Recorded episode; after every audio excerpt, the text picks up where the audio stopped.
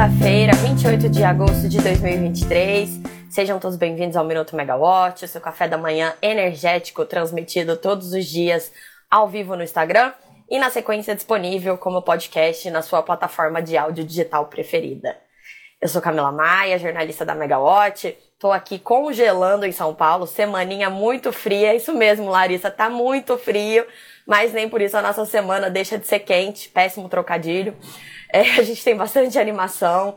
É, eu vou falar então aqui sobre os primeiros diagnósticos é, do Operador Nacional do Sistema Elétrico, ONS, sobre o apagão do dia 15. A gente tem a abertura de consulta pública do Ministério de Minas e Energia sobre o programa Luz para Todos.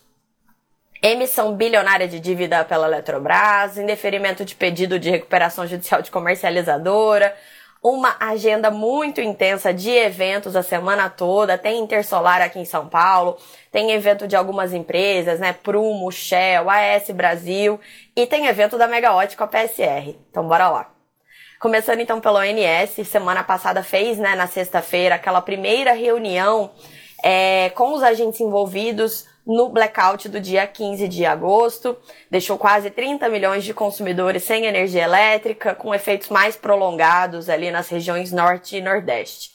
Desde o dia do apagão, o ONS sabia é, que o primeiro evento tinha sido uma falha é, na programação da linha de transmissão Quixadá 2 Fortaleza 2 no Ceará, mas apenas essa falha não seria suficiente para derrubar o sistema em todo o país, como nós vimos.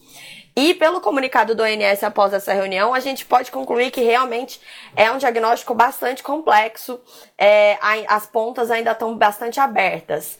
É, o que, que o ONS apontou como possível segundo evento? Lembrando que sempre são necessários dois eventos, pelo menos, é, para ter um apagão daquela magnitude, porque a gente tem uma redundância na rede de transmissão, né? Então, é, se falha uma linha, tem a outra linha para distribuir a energia. No caso, a gente teve dois problemas e o INSS tentando descobrir qual foi o segundo problema. E o segundo problema teria sido o desempenho abaixo do esperado de parques geradores localizados próximos dessa linha de transmissão para controle de tensão. É, o ONS então informou que a linha de investigação mais consistente aponta esse desempenho da geração como o segundo evento. Mas é, esse problema identificado não tem uma relação direta com o tipo de fonte geradora. E o diagnóstico final mesmo do ONS só vai estar disponível quando a gente tiver acesso ao relatório de análise de perturbação. É, em geral, ele leva 30 dias para ficar pronto. Dessa vez, o ONS já disse que demoraria 45 dias. É, e a primeira reunião de trabalho desse relatório com os agentes envolvidos aconteceu na sexta-feira. Uma segunda reunião vai acontecer agora essa semana, no dia 1 de setembro.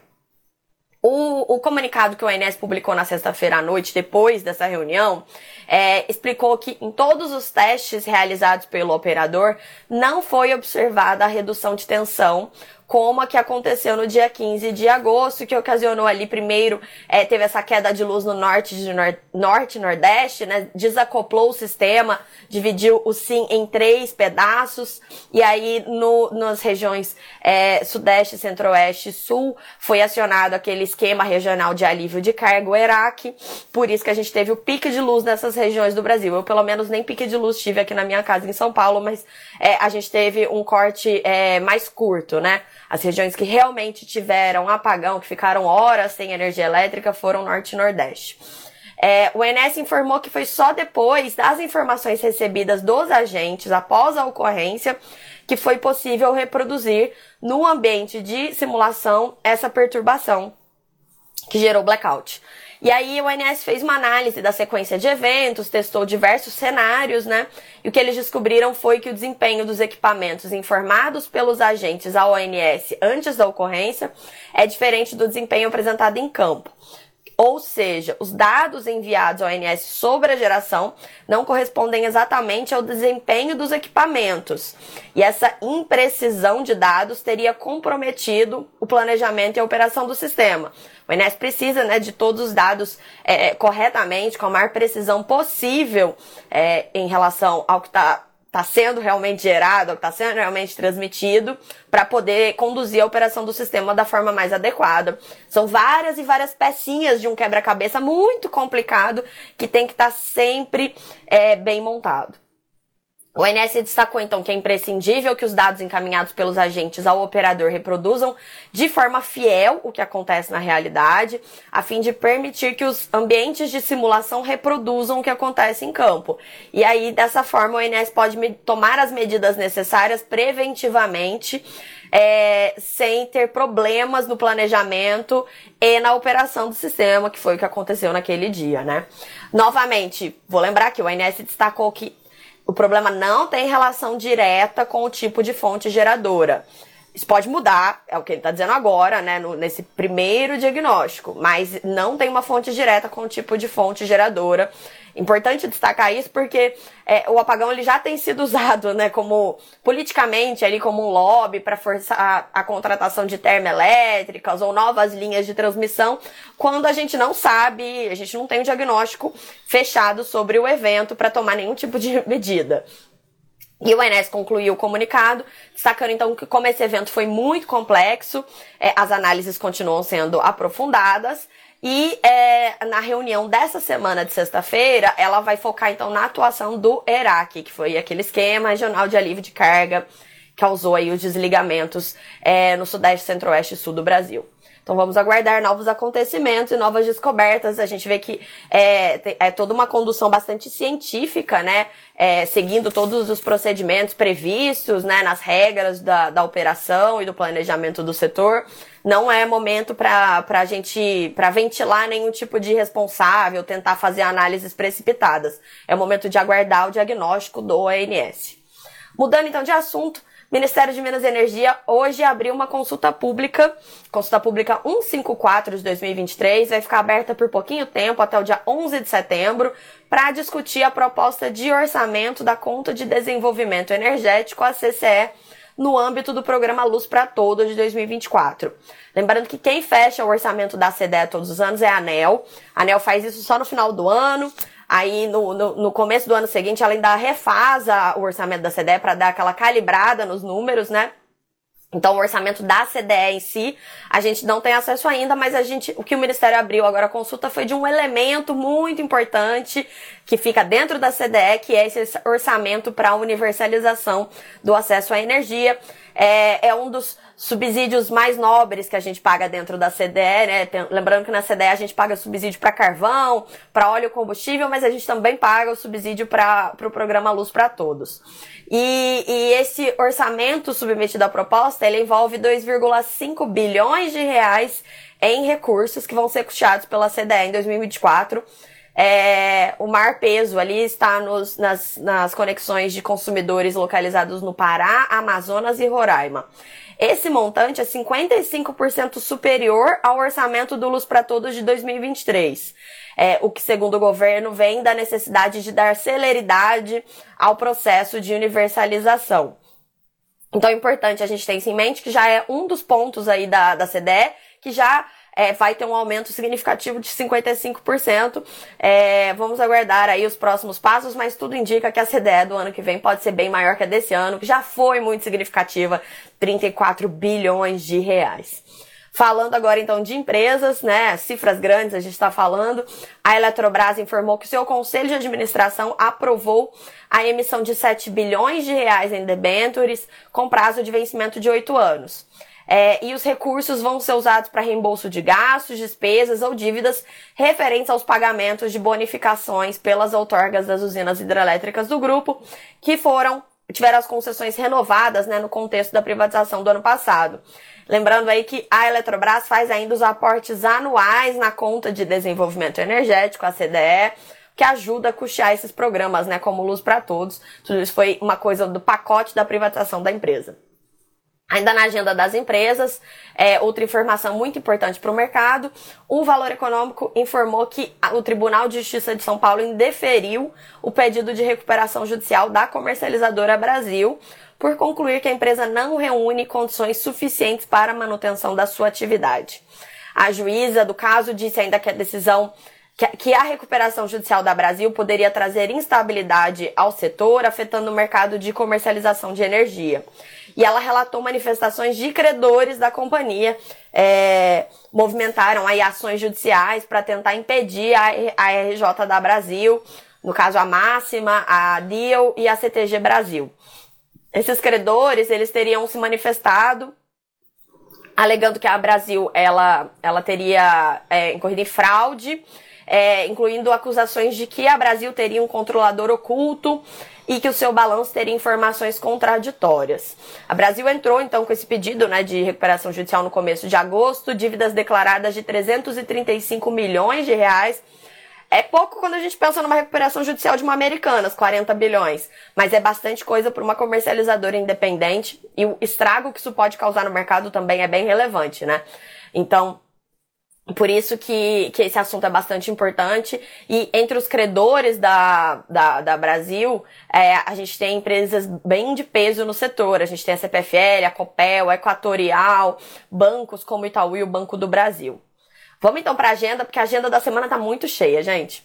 A gente tem, então, começa pela Petrobras, o Jean Paul Prates e o Maurício Tomasquim, né, o presidente e o diretor de transição energética da empresa, respectivamente. Eles estão em viagem na China, vão ter diversas reuniões, isso deve render bastante informação nos próximos dias. Amanhã, terça-feira, a gente tem um dia muito cheio. A, começa então a Intersolar aqui em São Paulo, Intersolar Brasil, é, com, com palestras, eventos, né? Muita gente fazendo seus anúncios de investimento no contexto da, da, do evento. Então vai ter bastante coisa nesse no âmbito aí da energia solar fotovoltaica. É, a Bloomberg vai realizar o evento ESG Day. É, de manhãzinha amanhã na sede da Bloomberg, que vai ter a presença de diversos executivos de área da área de bioenergia, instituições financeiras, o foco vai ser no crédito verde ao mercado. E amanhã, claro, a gente tem a reunião ordinária da diretoria da ANEL, que dessa vez vem com uma pauta bastante cheia. É, só alguns exemplos aqui da pauta de amanhã.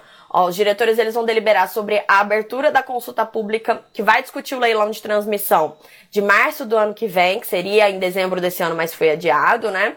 É, mais, mais de 20 bilhões de reais em investimentos. E aí a gente deve conhecer as novas regras né, que a ANEL vai propor para colocar um filtro ainda maior nos chamados aventureiros. É, a gente já não sabe o que exatamente eles vão propor para tentar melhorar isso, mas a gente já viu que o filtro atual foi bem sucedido, né? Eles anteciparam que haveria esse tipo, essa alguma mudança é, na discussão ali do recurso administrativo que foi movido pelo consórcio Gênesis para tentar reverter a não habilitação é, do consórcio, né, que venceu ali dois lotes de 3,5 bilhões de reais em investimentos no leilão de junho desse ano. Inclusive, um parênteses aqui, a ANEL já convocou os segundos colocados desses lotes que tinham sido vencidos pelo Gênesis. A ISA CETEP, né, é, foi convocada para o lote 1, maior deles, mais de 3 bilhões de reais em investimentos. E a IALMA foi convocada para o lote 8, é, já é um valor menor de investimento ali, acho que é na faixa de 300 milhões de reais, mas ainda assim bastante grande. É, e elas já foram convocadas, então, para serem habilitadas, e se elas forem habilitadas, é, é, elas vão poder assinar os contratos de concessão junto com os demais vencedores ali na data prevista do edital, final de setembro.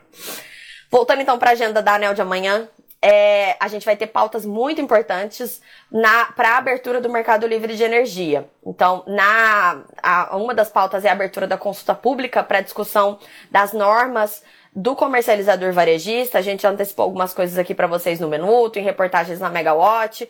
Essa figura do varejista que vai ser fundamental é, a partir de janeiro do ano que vem, quando o mercado abre para todos os consumidores de média e alta tensão. Por que, que o varejista é essencial? Porque todos esses consumidores que hoje ainda não podem migrar, mas vão poder migrar o ano que vem, que são aqueles com menos de meio mega de, de consumo, eles só poderão é, escolher de quem comprar a energia se eles estiverem debaixo de um varejista. Então, é bem importante a abertura dessa consulta pública para a gente ter a, a regra definida até o final do ano, já que a galera vai entrar no mercado em janeiro do ano que vem. Outra pauta muito importante para esse momento do mercado é finalmente pautado o resultado da segunda fase da consulta pública que discutiu o monitoramento prudencial do mercado de energia. Essa consulta faz parte daquele pacote que a CCE, a Câmara de Comercialização de Energia Elétrica, é, discute com a ANEL para aprimorar a governança e a segurança do mercado livre de energia, essencial aí no momento de, de novos entrantes. A gente tem um problema no mercado livre que é a assimetria de informação, é, não é um mercado tão transparente. E essas novas regras que a CCE estão propondo visam dar essa transparência, né? Dar uma firmada ali nas regras para que todo mundo possa ter mais segurança nas suas transações. A gente também vai ter o resultado de consulta pública que discutiu os requerimentos e procedimentos para obtenção de outorga de projetos. E outra pauta muito importante que é o resultado da consulta pública que discute o acesso à transmissão no cenário de expansão da geração eólica e solar fotovoltaica uma super terça. Essa reunião da ANEL vai ser daquelas super longas, com outros eventos. Então, a gente vai se desdobrar aqui na Megawatt para cobrir tudo para vocês. Na quarta-feira, 30 de agosto, segundo dia do Intersolar aqui em São Paulo. Tem evento da ANASE, Associação dos Consumidores de Energia, para falar sobre transição energética do setor elétrico brasileiro. E a Prumo vai fazer um evento para falar sobre indústria de baixo carbono, com presença aí de executivos de empresas como Siemens Energy, Total, Vale, Neoenergia, Eletrobras, além de bancos como BNDES e Safra. Na quinta-feira, a gente tem o terceiro dia de Intersolar, terceiro e último dia, né, de palestras do evento. E é, o evento Shell Talks começa nesse dia, vão ser dois, né, é, vai, vai rolar na, na quinta e na sexta-feira. É, e, e eles vão falar sobre transição energética e outros assuntos. Na quinta-feira também acontece um evento da AS Brasil sobre energia, o evento Energia em Foco da AS Brasil, ela vai falar sobre a sua estratégia de crescimento, vai ser aqui em São Paulo. E em Brasília, na quinta-feira, acontece é, um evento realizado pelo Tribunal de Contas da União, o TCU, para discutir a renovação das concessões das distribuidoras. Lembrando que esse assunto, ele ainda é muito urgente, né? A gente teve a publicação da nota técnica pelo Ministério com a proposta, foi aberta uma consulta pública e o assunto ainda não andou. E a gente precisa que as regras sejam definidas, as regras da renovação das concessões das distribuidoras até o final do ano, porque a EDP Espírito Santo, a primeira distribuidora que tem a concessão vencendo em 2025, ela precisa saber como são, precisa ter as regras claras definidas para poder aderir ou não à renovação ali no início de janeiro. Quinta-feira a gente também tem o nosso mega webinar PSR Explica, é, então, às 11 da manhã, no dia 31 de agosto, pelo canal do YouTube da Megawatt. E dessa vez a gente, eu vou estar com os especialistas é, Rafael Kelman e Luana Gaspar, da PSR. É, além de outros convidados especiais da PSR que vão ser divulgados em breve. E a gente vai falar sobre a responsabilidade das corporações no combate às mudanças climáticas. É, esse papo vai ser baseado no Energy Report da PSR de julho, que destacou ali que, embora é, os gover muitos governos né, estejam tomando medidas para frear as emissões de gases, gases causadores de efeito estufa, é, as emissões continuam crescendo, os números não, os números não, não são muito bons, assim, nesse sentido, né? E a gente já tá vendo os efeitos muito visíveis. Por exemplo, as ondas de calor aí no hemisfério norte, Fico com um pouco de inveja porque agora eu tô com bastante frio, mas nem tanto, né? Porque mais de 50 graus Celsius ninguém merece, nem no Rio de Janeiro. É, ao mesmo tempo em que a gente também vive é, um enfraquecimento das correntes marítimas do Atlântico. Então são eventos já muito importantes que já mostram, né? Já ilustram a emergência climática que a gente vive hoje. A gente não vive mais um aquecimento global e sim uma emergência climática. E aí o legal dessa live vai ser que o pessoal da PCR vai falar ali quais medidas que as empresas podem tomar, né, as corporações podem tomar para ajudar, para contribuir, porque sem as corporações, só com os governos, nada vai, nada vai ser resolvido. Então, eu convido todo mundo a aguardar o nosso convite e a se inscreverem, porque vai ser um papo bem legal, uma oportunidade legal de poder discutir as ações que podem ser tomadas. É isso então, gente. Uma semana muito cheia. É, baixem o aplicativo da Megawatt. Todos esses eventos que eu mencionei para vocês, os detalhes estão na nossa agenda, que está disponível no aplicativo para qualquer um. E, além de tudo, se você baixa o nosso aplicativo, você tem acesso à informação na palma da sua mão. Você tem acesso ao nosso podcast diário, Minuto Mega, todos os dias ali disponível. Então, é, faço esse convite para vocês também. Baixem o nosso aplicativo agora depois da nossa live. Eu fico por aqui. Uma excelente semana a todos. Espero que esquente um pouquinho nos próximos dias e até mais. Tchau, tchau.